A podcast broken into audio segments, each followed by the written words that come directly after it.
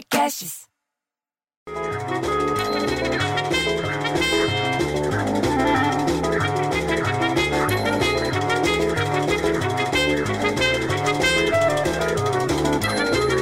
Porra, bicho, hoje eu acordei com o bip do Whats. Você acredita num negócio desse? Tocou umas 25 vezes esse WhatsApp. Aí quando eu fui ver, sabe quem que era? Era o Donizete, que tem um lustre de cristal na garagem, porque ele acha que ele é rico, me falando que o Senado aprovou ontem, em primeiro turno, o texto base da proposta de emenda à Constituição, é PEC que fala, né?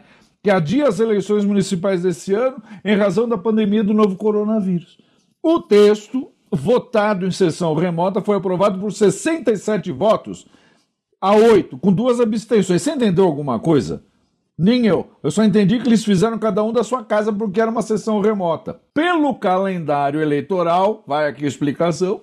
O primeiro turno está marcado para 4 de outubro e o segundo para 25 de outubro.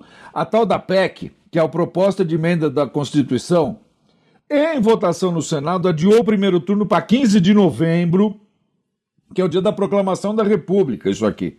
E o segundo para o dia 29 de novembro, que não é nada, era aniversário da minha tia Júlia. Entendeu agora? Daí toca o bipizinho de novo e entra a dona Misídia. Entendeu que aparece do nada para arrumar confusão. Porque ela vive querendo arrumar confusão. Ah, porque quem já teve Covid-19 vai, pode pegar de novo? Ah, se eu já desenvolvi a doença, eu estou protegida? Não sei se eu estou protegida, se eu não estou. O cientista ainda não tem a resposta, dona Misídia.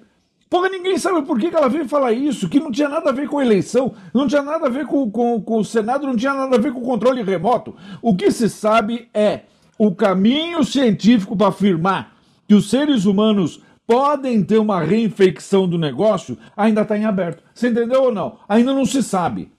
Mas ela não aguenta, ela vira no, do nada e fala, pelo menos a vacina de Oxford, ela nem sabe falar Oxford, ela falou Oxford, contra a Covid-19, está sendo testada em profissionais de saúde aqui em São Paulo.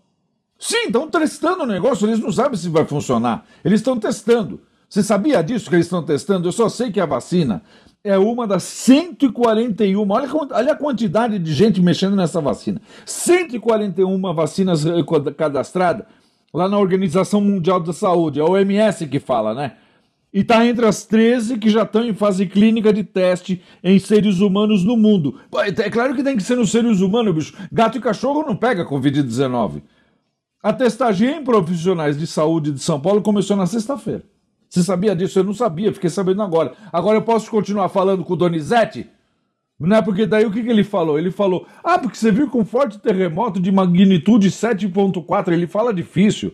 Ele tem lustre na garagem, ele acha que ele é rico. Atingiu o tal do, do terremoto de magnitude 7,4, atingiu a costa sul do México e, de acordo com o Serviço Geológico dos Estados Unidos, o número de mortes pelo terremoto já, já chegou para quatro. Já tem quatro pessoas lá que morreu no, no, no México.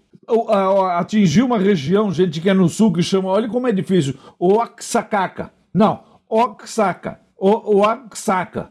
No México. Oaxaca. Oxford fica difícil, bicho.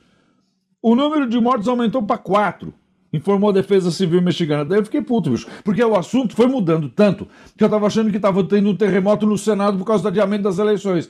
Porque o Senado e a Câmara parecem comédia de televisão antiga, porque balança, mas não cai aquele negócio. Porra, bicho, eu fico tão puto que eu prefiro ter um filho viado que um filho que não cai. Ah, vai, toca esse bip aí.